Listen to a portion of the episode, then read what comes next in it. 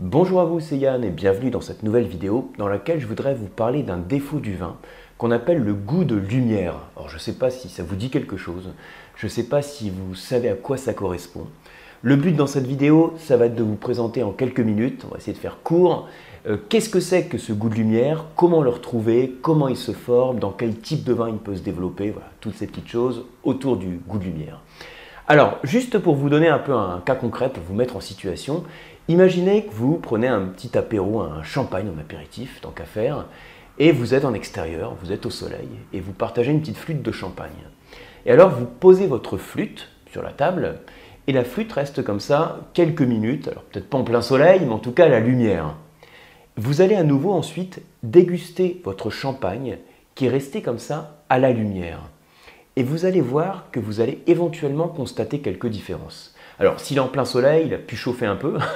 Donc, ça, c'est indépendamment de, ce, dont je veux vous parler. Il a pu chauffer. Il a pu perdre un peu son effervescence. Si vous avez oublié votre flûte pendant quelques minutes, il est probable qu'il ait perdu un peu de CO2. Et puis, surtout, il est probable qu'au nez, vous trouviez une gamme aromatique à des arômes qui ne soient pas du tout les mêmes. Imaginez qu'initialement, dans votre verre de champagne, vous aviez des arômes de fruits frais, ou d'agrumes, de pamplemousse, de citron, de pommes, des notes minérales, voire de pain grillé, hein, tout ça en fonction de votre champagne. Au bout de quelques minutes, ça peut être 5 minutes, quand le champagne est resté en pleine lumière, il est probable que au nez, vous n'ayez plus ce côté fruité qui soit aussi marqué. Et dans certains cas, vous pouvez aussi constater quelques notes qui vont vous évoquer éventuellement ce qu'on appelle d'habitude la réduction. Ça peut être assez désagréable au nez, ça peut évoquer éventuellement le chou-fleur, hein, c'est dû au composé soufré. Mais même si ça s'apparente à un arôme de réduction, ça peut pas être de la réduction, parce que la réduction, c'est quoi? C'est le contraire de l'oxygénation. C'est quand le vin est fermé, hein, donc la, bouteille est fermée, elle est en réduction, le vin est en, réduction dans sa bouteille, il peut développer certains arômes de réduction, et il a besoin de s'ouvrir, de s'oxygéner. Si mon verre de champagne est laissé à l'air libre, il respire, il ne peut pas à ce moment-là développer des arômes de réduction. Donc c'est autre chose qu'il développe, et cette autre chose est ce qu'on appelle le goût de lumière. Donc pour l'instant, je l'ai rattaché surtout au composé soufré, à ces notes de chou-fleur, mais ça peut être également autre chose. Alors pour vous en parler, je vais vous présenter la manière suivante. J'ai fait un peu ce plan. Donc déjà, on va voir comment il se forme dans votre verre de vin. On verra également sur quel type de vin il peut se former en préférence. On verra ensuite en dégustation à chaque étape, un œil, nez, bouche, comment on peut le retrouver. Et puis éventuellement, comment on peut protéger le vin, comment on peut protéger ces bouteilles de cette altération, de ce défaut qu'est le goût de lumière. Alors première chose, comment se forme ce défaut spécifique hein? Alors pour répondre à cette question, il faut savoir que le vin, il est composé d'un certain nombre de vitamines. Hein. Il y a des vitamines dans le vin euh, qui peuvent ou pas exister dans le raisin, puisqu'il y a certains composés, certaines vitamines qui vont se créer suite à la fermentation alcoolique. Et vous avez en particulier des vitamines C, des vitamines du groupe B en particulier. Et parmi ces vitamines, il y a une vitamine qu'on appelle donc la vitamine B2 ou riboflavine. Et cette vitamine B2, donc, elle est créée dans, la fermentation alcoolique, au cours de la fermentation alcoolique, et elle commence à se développer de manière beaucoup plus marquée dans, le vin à partir du moment où tout le sucre a été consommé hein, dans votre mou qui fermente. Vous avez votre jus de raisin sucré qui fermente.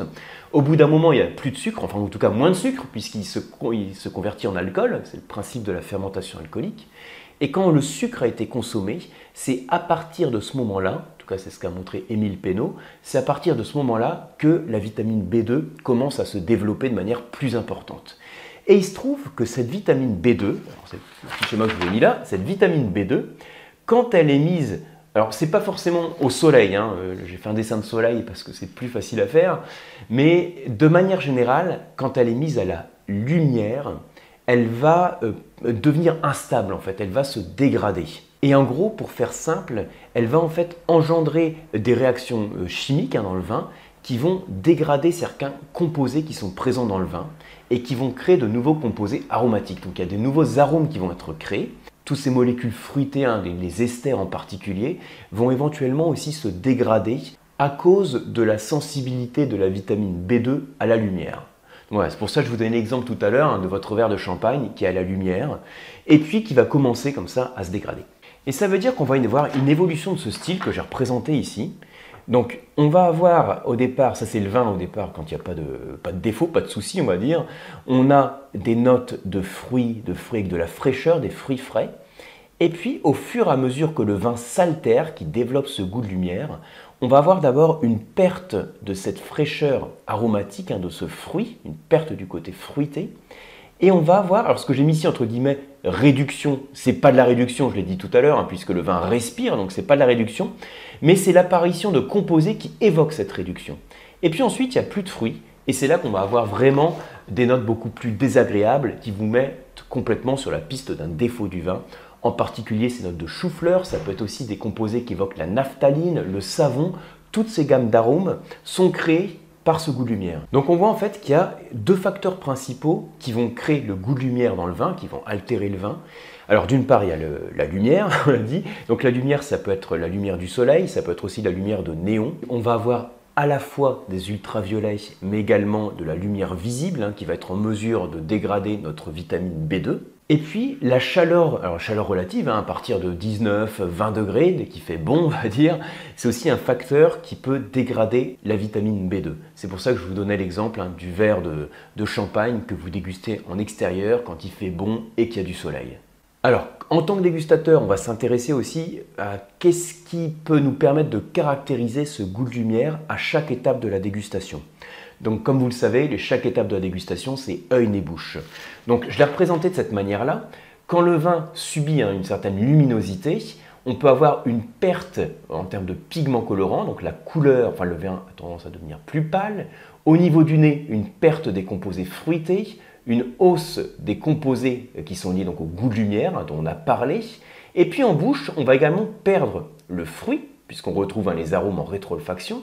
Et puis on va, avoir le, on va perdre une partie de la structure tannique du vin. En fait, la lumière, pour faire simple, elle va favoriser la précipitation des pigments colorants, de la couleur et des tanins. Donc il perd en couleur et il perd en tanins. En termes techniques, on peut dire qu'il favorise la polymérisation des polyphénols. Les polyphénols, c'est la couleur et les tanins. Alors maintenant, on peut se demander comment s'en protéger, hein, c'est l'autre point que je vous ai mis là. Alors, quand vous avez un verre de vin, autre verre de champagne qui est resté euh, euh, au soleil et qui s'est altéré, euh, c'est mort. Hein. En général, s'il développe ces composés, ces arômes, ces défauts qui sont perceptibles au nez, vous ne pouvez plus revenir en arrière. Par contre, on peut faire en sorte de préserver le verre de vin avant qu'il subisse le goût de lumière et se demander aussi qu'est-ce qui rend le vin vulnérable au goût de lumière. Et alors, j'ai fait en fait ce, petit schéma, ce petit graphe. Vous voyez, en fait, ça c'est la sensibilité du vin au goût de lumière. Moins, plus. Les vins les plus sensibles, c'est ceux qui ne sont pas protégés par les tanins. Les tanins, c'est un effet protecteur sur le vin. Donc les vins qui n'ont pas de tanin, cette substance qui donne un côté râpeux au vin en bouche quand vous avez la langue qui accroche au palais, c'est donc une substance végétale qui est caractéristique des vins rouges. J'en ai parlé plein de fois sur cette chaîne. Donc vous n'allez pas les retrouver sur les blancs, vous n'allez pas retrouver sur les, sur les effervescents, vous n'allez pas retrouver sur les rosés. Donc les vins qui sont les plus sensibles à cette altération due au goût de lumière, ce sont les blancs, les bulles, que j'ai pris pour mon exemple hein, du champagne en intro, le rosé, et ceux qui sont les moins vulnérables, ce sera les rouges. Alors j'ai mis également les vins doux. Pourquoi? Parce qu'on constate en fait que cette vitamine B2 qui est à l'origine de la création du goût de lumière, hein, souvenez-vous, hein, c'est la B2 qui s'altère sous l'effet de la lumière, eh bien elle se développe dans le vin à partir du moment où les sucres sont consommés dans la fermentation alcoolique. Je l'ai dit tout à l'heure. Hein. Et donc, si vous avez en fait un vin avec du sucre résiduel, donc un vin moelleux, un vin liquoreux, il y a du sucre qui est encore présent dans le mou et qu'on va retrouver également dans le vin au final. Donc en fait, le fait qu'on ait encore du sucre qui soit présent, ça empêche en grande partie le développement de la vitamine B2 dans le vin.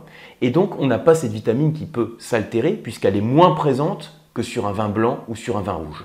Petite parenthèse d'ailleurs, vous connaissez peut-être hein, ces vins doux naturels, hein, du roussillon, ces banyuls, ces moris qui peuvent être vieillis, donc des bonbonnes de verre qu'on met au soleil. On va profiter en fait de l'altération qui est due à la lumière, donc la lumière visible principalement, qui va favoriser certaines évolutions dans le vin, ce qui va permettre de développer aussi ces notes de rancio caractéristiques de ces vins élevés en contact avec la lumière. Donc vous voyez que on part du principe que ces vins doux naturels, de par leur sucrosité, de par leur alcool, vont être moins vulnérables au goût de lumière, voire pas du tout, euh, par rapport au champagne dont je parlais tout à l'heure. Alors dernier point que je voulais vous dire avant de conclure pour cette vidéo, euh, vous savez que j'ai donné l'exemple du verre de vin parce que le verre qui est en contact directement, enfin qui a l'air libre en fait, qui est en contact avec la lumière, va s'altérer beaucoup plus vite que le vin qui est en bouteille. Parce que le verre de la bouteille va protéger le vin de cette altération, va le protéger en partie. Alors en fait, en fonction d'ailleurs de la couleur de la bouteille, on a plus ou moins de sensibilité. Si le verre de la bouteille est transparent, il va être beaucoup plus sensible au goût de lumière que si le verre de la bouteille est vert ou que s'il est marron. De même, le facteur épaisseur peut jouer. Si vous avez une épaisseur, donc un verre qui est très fin ou un verre qui est plus épais, ça va également protéger le vin de cette altération. Parce qu'en fait, derrière le verre, hein, il y a euh, très peu d'UV qui vont passer. La lumière visible va passer, mais il y a très peu d'UV. Ce qui explique aussi que derrière une vitre, hein, si vous êtes au soleil, vous allez très peu bronzer parce qu'il y a peu d'ultraviolet qui passe finalement. C'est surtout la lumière visible est là. Donc pour le vin, c'est pareil. On va freiner, on va stopper une grande partie des ultraviolets. Et donc le vin va quand même s'altérer, mais il va mettre plus de temps que s'il était simplement dans un verre en contact avec l'air. Dans un verre, il peut s'altérer très vite, hein. je disais dans le contexte de l'apéro, en quelques minutes, il peut s'altérer. Dans une bouteille, c'est plutôt fonction de semaines, voire de mois. Il faut laisser des mois la bouteille euh, à la lumière pour qu'il développe ce goût de lumière. Donc voilà pour cette vidéo, j'espère que ça vous a permis de mieux comprendre ce qu'était le goût de lumière. Donc vous, en tant que dégustateur, quand vous conservez des bouteilles dans votre cave, évitez d'avoir de la lumière hein, qui sont en permanence avec les bouteilles. C'est important aussi, hein, que ce soit dans votre cave ou ailleurs. Quand vous laissez le vin en contact avec la lumière, il faut le savoir que la lumière peut faire évoluer le vin et dans certains cas, favoriser le développement de ce défaut qu'est le goût de lumière. Merci pour votre attention. Si la vidéo vous a plu, comme toujours, merci de la liker, merci de la partager et vous abonner à la chaîne. Et pour ma part, je vous retrouve sur les diplômes en vin et sur les cours d'onologie sur le site lecoam.eu et sur la box pour se former au vin qui est les masterclass de la dégustation. Merci et à bientôt.